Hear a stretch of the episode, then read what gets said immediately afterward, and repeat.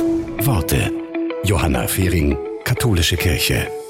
Bettina Strang ist Bestatterin. Vorher war sie Kosmetikerin. Die Arbeit mit dem Tod hat sie verändert. Sie erzählt, ich kann das Leben besser schätzen. Ich bin jeden Tag dankbar, dass ich gesund bin, eine warme Wohnung und genug zu essen habe. Und ich schiebe Dinge, die mir wichtig sind, nicht mehr auf. Denn der Tod kann jederzeit dazwischengrätschen.